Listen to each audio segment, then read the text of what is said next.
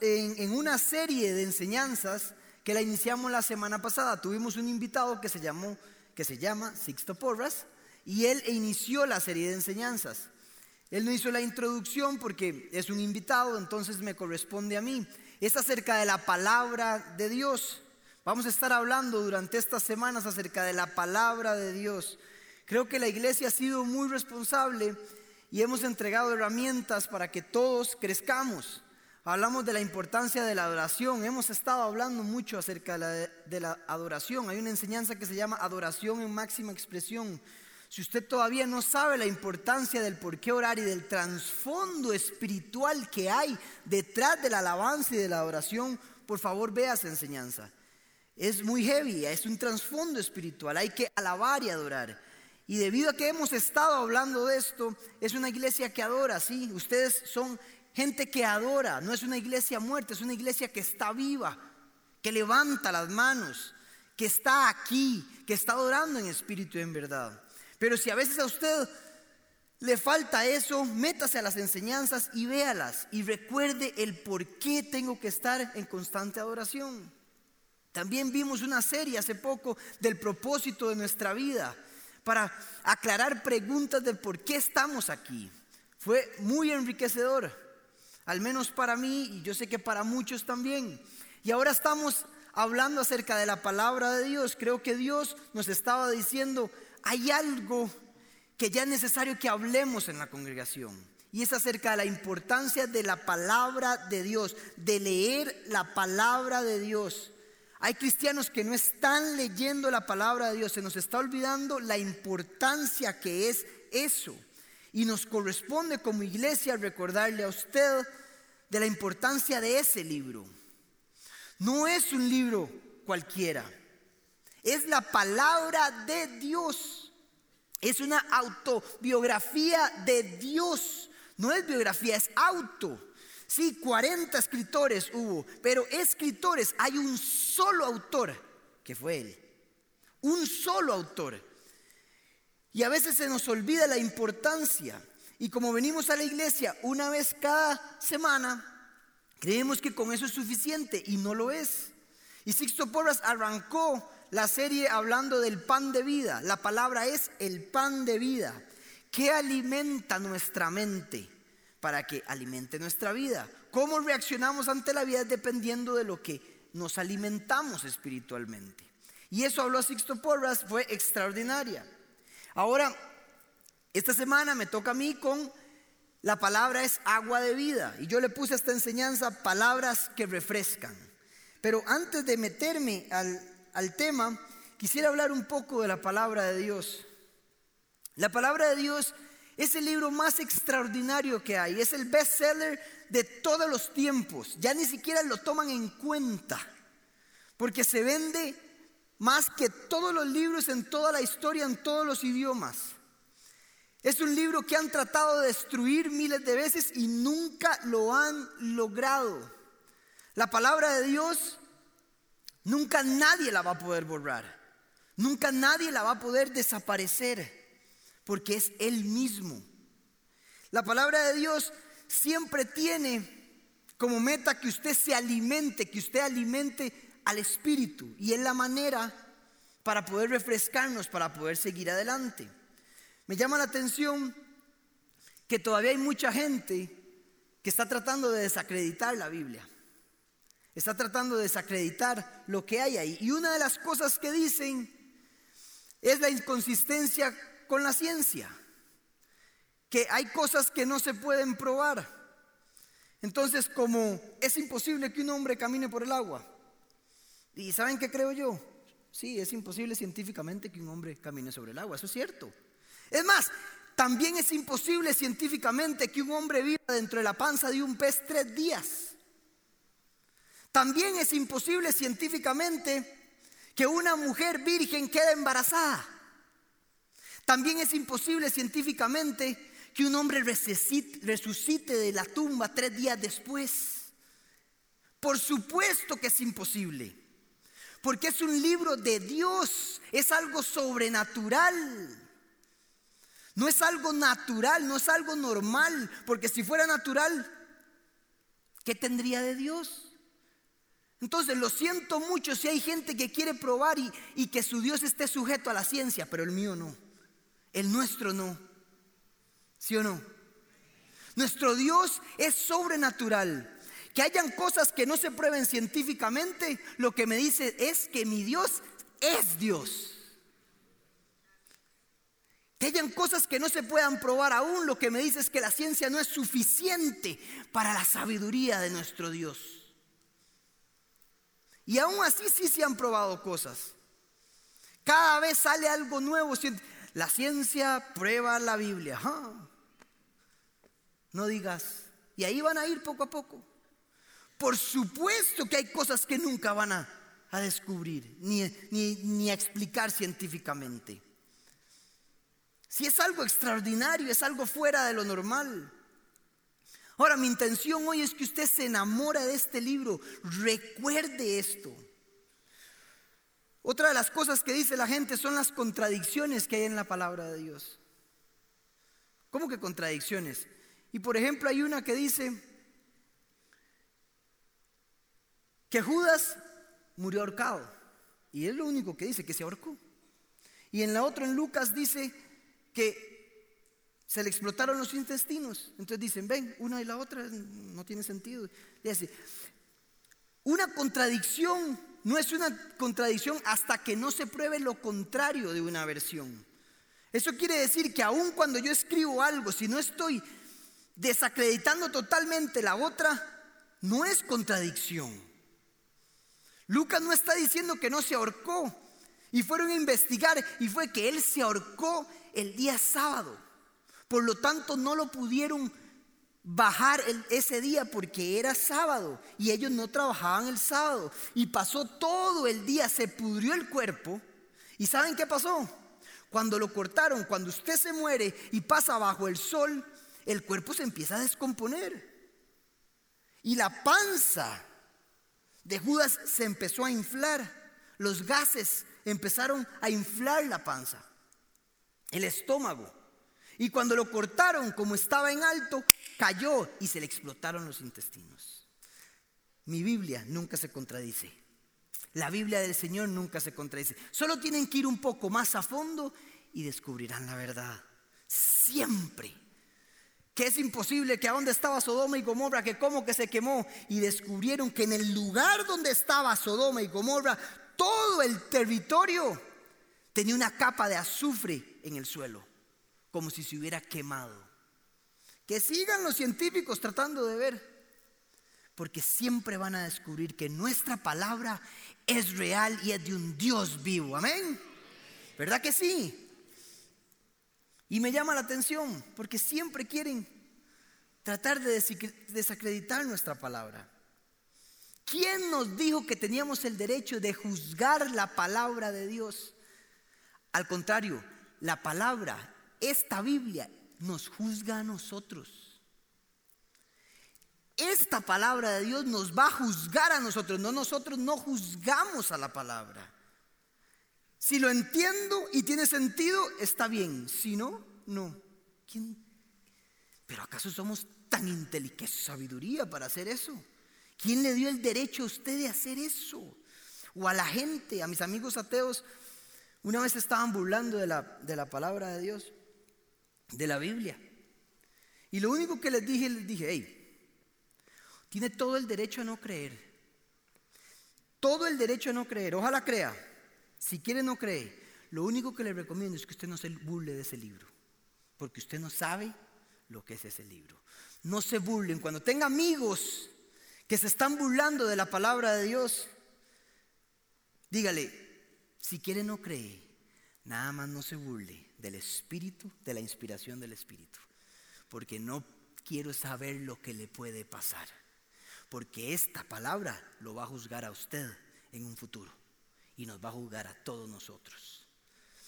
Entonces, ¿quiénes somos nosotros para decir que la Biblia no es verdad? Y la próxima semana hablaremos del aliento de vida. Y no quiero meterme ahí, pero ya quiero llegar. Porque quiero hablar de todo esto, cómo fue escrita, y cómo fue inspirada toda la palabra por Dios y qué significa en el griego, cómo fue, pero no me quiero meter ahí. Vean que ya quiero decirlo. Entonces, bien, a esta enseñanza le puse palabras que refrescan.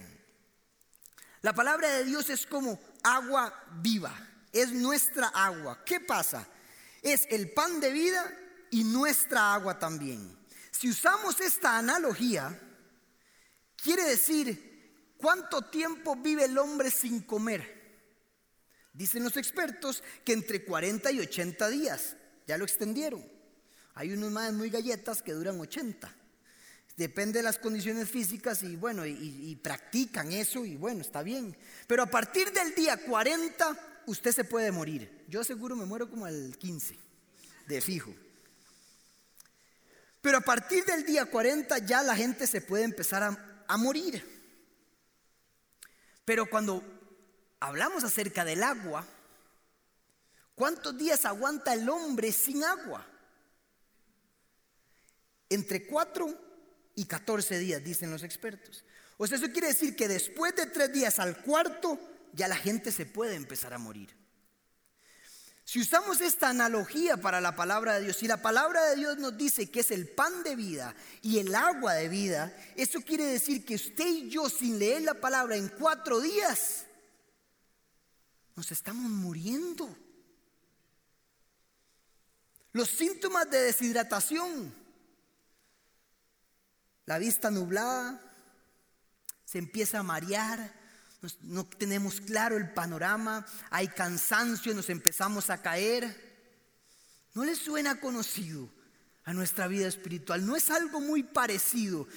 Después de que usted deja de leer la palabra, usted empieza a tambalearse, ya no es claro, se le olvidan las cosas y después aumentan los síntomas, mareo, vómitos que aceleran el proceso de deshidratación. La pregunta sería, ¿estamos bien nutridos espiritualmente? ¿Hay cristianos desnutridos o deshidratados hoy en aquí en esta iglesia? ¿Cómo es posible que si esta es la palabra de Dios, solo la escuchemos una vez a la semana en la iglesia, si es que vive? Porque por lo que sé, todos deberíamos comer y beber agua todos los días. Y si esta analogía se usa, ¿cómo es posible que no leamos la palabra para alimentarnos diariamente y beberla diariamente? Solo así es la única manera que estemos saludables. Es la única manera. Mi pregunta es, ¿y, y, pregúntesela a usted. ¿Estoy desnutrido o estoy deshidratado? Creo que sí, porque por eso nos puso a hacer esta enseñanza. El siguiente ataque del enemigo es desacreditar esta, esta palabra, la Biblia.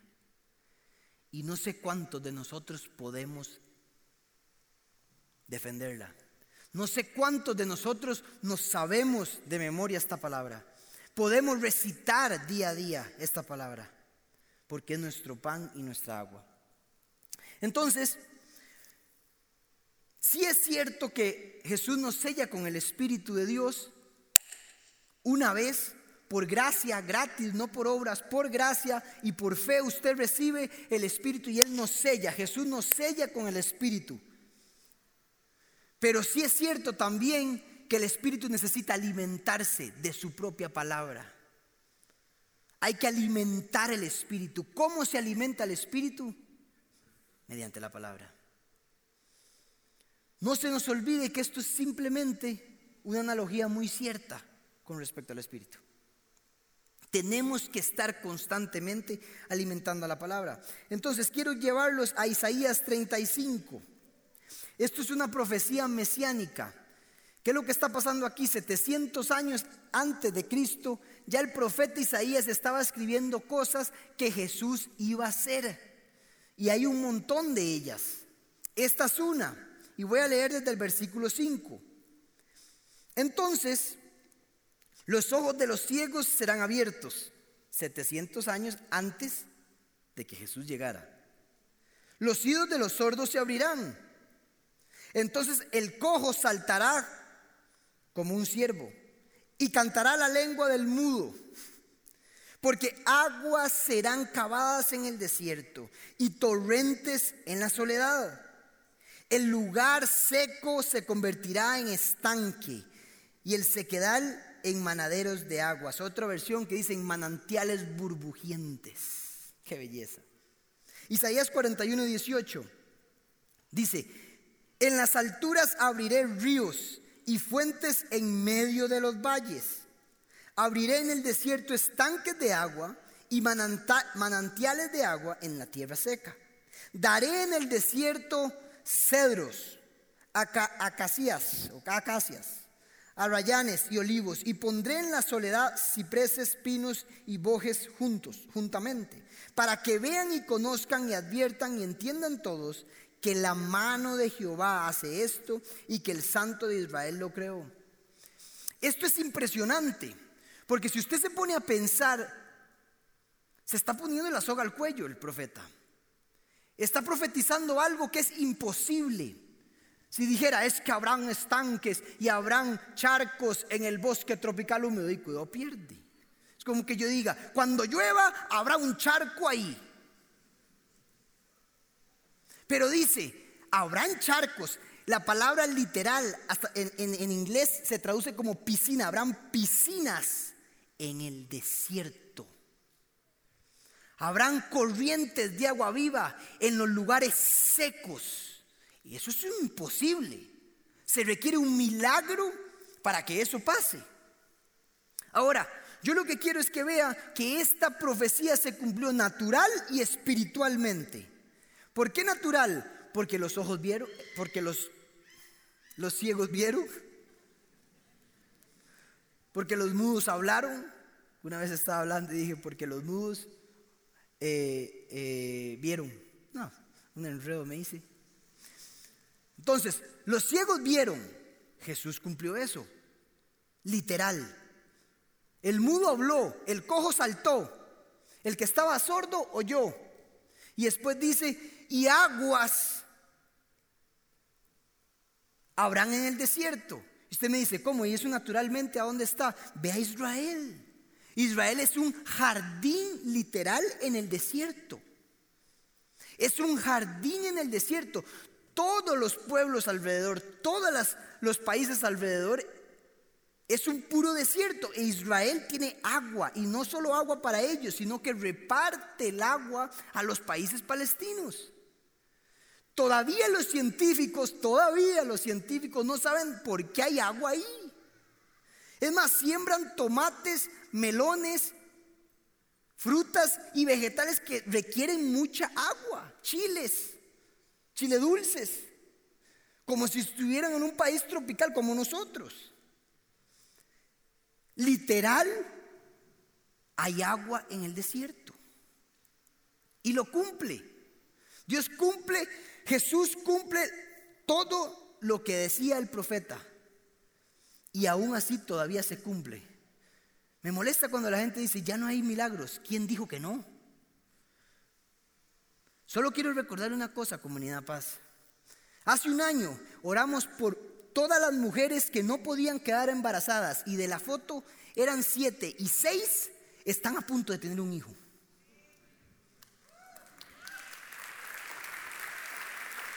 Todas las de la foto con sus esposos pasaron aquí, se oró y todas están embarazadas, todas.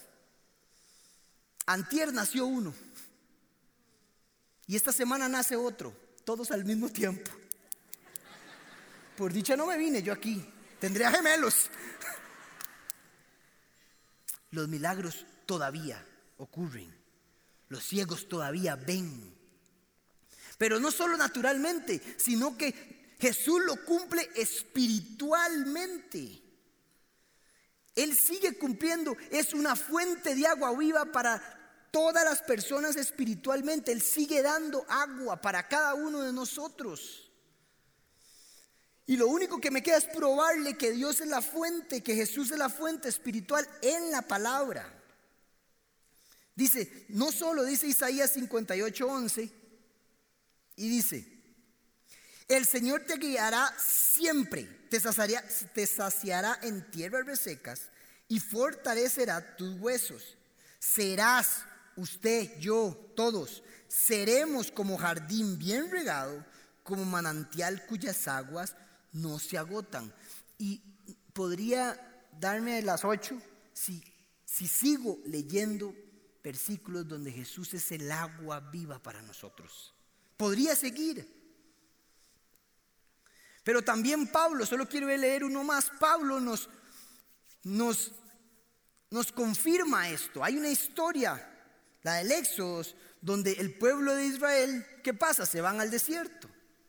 Y van caminando por el desierto y empiezan a reclamarle a Dios y le dice, tenemos hambre, denos de comer.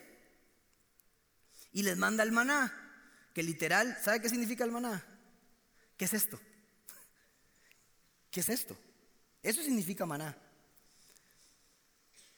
Y entonces les da el maná y todos dijeron, ¿qué es esto? Y comieron, porque Dios les dio el pan. Pero también le dieron, tenemos sed. Y le dijo, profetice sobre esa roca, Moisés, tóquela nada más así. Y fra, una fuente de agua salía de la roca.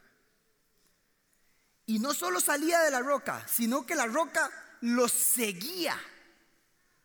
Pruébeme eso, científicos.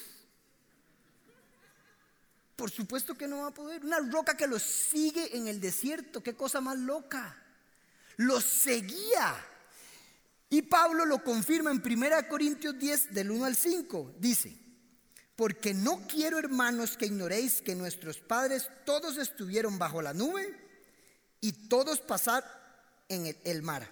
Y todos en Moisés fueron bautizados en la nube y en el mar. Y todos comieron el mismo alimento. Y está hablando del maná. Está hablando de esa historia. Y todos bebieron la misma bebida espiritual. Pongan atención. Porque bebían de la roca espiritual que los seguía y la roca era Cristo. Vuelve a cumplirse. Naturalmente la roca está escrito, todos los judíos tienen escrito ese evento. Había una roca que les daba agua, pero dice Pablo que también era una bebida espiritual. Era Cristo, la roca, la que les daba y los seguía, porque nunca los dejó solos. Nunca. Entonces, cuando habla fuente de agua viva, también es algo espiritual. No hay razón para que usted esté seco, para que usted tenga una vida espiritual seca, aún cuando el mundo viva con rencor, aún donde no haya perdón, aún donde haya divorcio, aún donde haya mentira, usted y yo fluirán fuentes de agua viva, porque Él es nuestro Dios.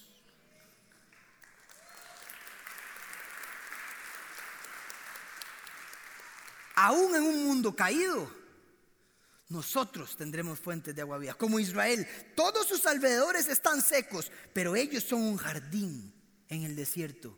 Usted y yo seremos un jardín en medio del desierto. Porque Él, Jesús, el Espíritu, es nuestra agua. Ahora usted me podría decir, ¿y qué tiene que ver Jesús con la palabra? ¿Qué tiene que ver Jesús con mi libro de la Biblia que está en mi casa? Y esto es lo que le quiero probar también. Y quiero que usted se lleve a la casa dos puntos, nada más dos puntos. Jesús es la palabra. Jesús es la palabra. En Juan capítulo 1, no lo, voy no lo vamos a leer, lo voy a leer yo nada más. Y en versículo 1 dice, en el principio era la palabra y la palabra estaba con Dios. Y la palabra era Dios. Y nada fue hecho sin Él, sino que todo fue hecho por Él. Y en Juan capítulo 1, versículo 14 dice, y la palabra se hizo carne y habitó entre nosotros. La palabra siempre fue Jesús. Este libro, iPad no, el libro, la palabra es Jesús. Entonces, si usted me dice a mí que no tiene o no cree en la Biblia, es imposible porque usted necesita leer la palabra para conocerlo a Él. Para alimentar el espíritu que lo selló a usted, la única manera es conociéndolo a Él. Tenemos que leer la Biblia, cristianos. Todos los días el pan diario y el agua diario es nuestra palabra. Así me lo dijo Dios, estoy preocupado por los cristianos porque no leen mi palabra. Y no se lo tome personal. Yo estoy diciendo lo que Él me dijo. Agárrese con Él. A mí me lo dijo. Lees muy poco la palabra. Pero ¿cómo, Señor? Necesito que te alimentes por tu responsabilidad. Más, más tenemos que leerla. El ataque del enemigo es desacreditar esto. ¿Cuál fue el primer ataque que hizo Satanás sobre el hombre? Póngase a pensar. Fue a Eva. ¿Y sabe qué fue? Desacreditar la palabra de Dios. Le dijo, ¿sabe qué le dijo? Le dijo, con que Dios te ha dicho que ese árbol no se puede comer porque vas a morir. Lo que estaba diciendo era, no le creas a Dios, no creas en esto, no creas en lo que lees. Ese fue el primer ataque, porque Satanás sabe que en el momento que usted dude de este libro, le ganó. Le ganó porque aquí están las promesas, los principios de Dios para sus hijos, los secretos del reino para los hijos de Dios en la tierra. Por lo tanto, si no leemos, Satanás está ganando. Aunque creamos que somos cristianos. Porque no se puede ser cristiano sin sabernos este libro, sin ir a él y alimentarnos diariamente. Punto número uno, entonces Jesús es la palabra. Jesús es la palabra. Y punto número dos, la palabra fue dada para estudiarla, meditarla y memorizarla. Josué 1.8 dice lo siguiente. Nunca se apartará de tu boca este libro de la ley, sino que de día y de noche meditarás en él para que guardes y hagas conforme a todo lo que en él está escrito, porque entonces harás prosperar tu camino y todo te saldrá bien. ¿Por qué no creemos esto? Todo está ahí, todo es un secreto. La palabra para su esposa, para sus hijos, para su trabajo, para emprender, para finanzas, todo está ahí. Leerás y meditarás en la palabra. Este término meditar no me quiero meter mucho porque doña Flora va a hablar de esto en como en dos semanas. Y este término meditar en el griego es literal esto. Sentarse un rato, leer la palabra y literal, la palabra en griego significa repetir, repetir, repetir haciendo movimientos así. El Señor me ama, el Señor me ama. Analizar, meditar y llevarlo a la acción. ¿Qué está pasando en mi vida? Y eso es meditar. Literal. Mi pregunta es, ¿estamos haciendo eso nosotros como cristianos? ¿Tienes hambre y sed de conocer al agua viva? Y cierro con esta historia. Cuando yo fui secuestrado, yo ya les conté esta historia y no la voy a, no voy a ahondar en ella. Pero cuando yo fui secuestrado, cuando estuve siete horas en la cajuela y después muchas horas con ellos, a mí me pregunta la gente, ¿lloraste? Y no lloré. Ahora, no me estoy haciendo el carga. De, verdad, es que yo lloré, me asusté más al final cuando ya me querían matar, obvio. Pero durante todo el secuestro, ellos decían, que sádico más buena gente este. No hace nada, no dice nada. Yo estaba amarrado y iba así. Y lo único que se me venía a la mente eran palabras de la Biblia. Y mientras yo hablaba y recitaba palabras de la Biblia, había un refrescamiento en mí, una paz que no se puede entender. De verdad era así. Si yo no hubiera sabido la palabra de Dios, seguramente hubiera estado desesperado. Pero con solo memorizar y tener versículos suyos, con solo tres versículos que me sabía en ese momento, eran palabras que refrescaban mi alma en medio del desierto, porque era un desierto literal. Y hace poco estuve donde nuestro pastor el miércoles y había otro señor que fue secuestrado en el 2015. Y conversábamos de la historia y sabe qué me dijo, lo único que tenía eran las palabras y la alabanza que toda la había hecho. Y por alguna razón, aunque me golpearan, porque a él sí le despedazaron toda la boca, le quebraron costillas, y en medio de eso cantaba y alababa y me decía, y por alguna razón había paz en mi corazón. Por eso es necesario que usted se sepa la palabra de Dios. Por eso es necesario que usted la lea. Porque puse un evento muy extremo. Pero la verdad es que la palabra de Dios sirve para cualquier evento, para cualquier crisis, para cualquier tipo de crisis. Porque yo aún estando con mi esposa, a veces recuerdo palabra en mi casa y gracias a eso tengo la relación que tengo con ella y con mi hijo. ¿Qué sería de mí si yo no me supiera, supiera la palabra de Dios? Sería otra persona y seguramente no estaría aquí. Así que hoy yo lo invito a que haga un pacto con Dios, a que saque tiempo a que medite, a que memorice, porque en algún momento la vas a necesitar. Amén. Cierre sus ojos ahí donde está.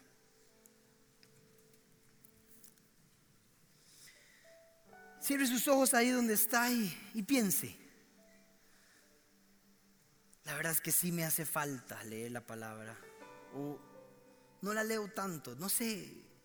Hable con Dios ahí. Olvídese de todo lo que tiene alrededor. Pero piense, si me has dado tu palabra, Señor, si eso es lo que hablaste, ¿por qué no la leo?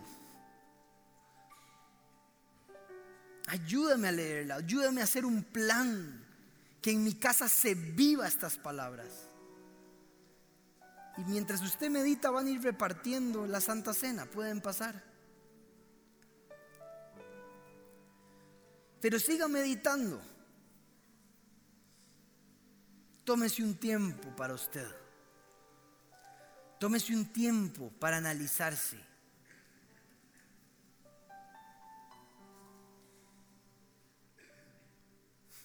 El Señor me está diciendo algo muy lindo y me está diciendo, dígale a la gente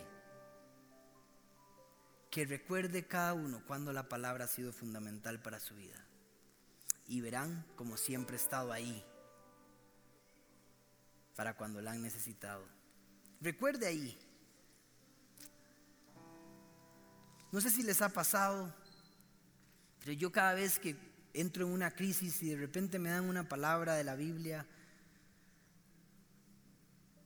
empiezo a llorar. Con un solo versículo es suficiente para refrescar una temporada entera es tan poderosa, tan extraordinaria. Tómese el tiempo para analizar. ¿Qué vas a hacer ahora a partir de hoy? ¿Qué ratos vas a, tomar? Porque si vamos al gimnasio y si lo planeamos, Pero ¿qué ratos voy a tomar para la palabra de Dios? Ese es nuestro secreto. Ese es nuestro poder. Es nuestra identidad. Nuestra esperanza, nuestras promesas, nuestra forma de vivir, nuestros principios. Esa es nuestra palabra. Esperamos que esta enseñanza haya sido de gran bendición para tu vida. Si te gustó este mensaje, puedes suscribirte a nuestro canal y también seguirnos en redes sociales. Nos vemos en la Como.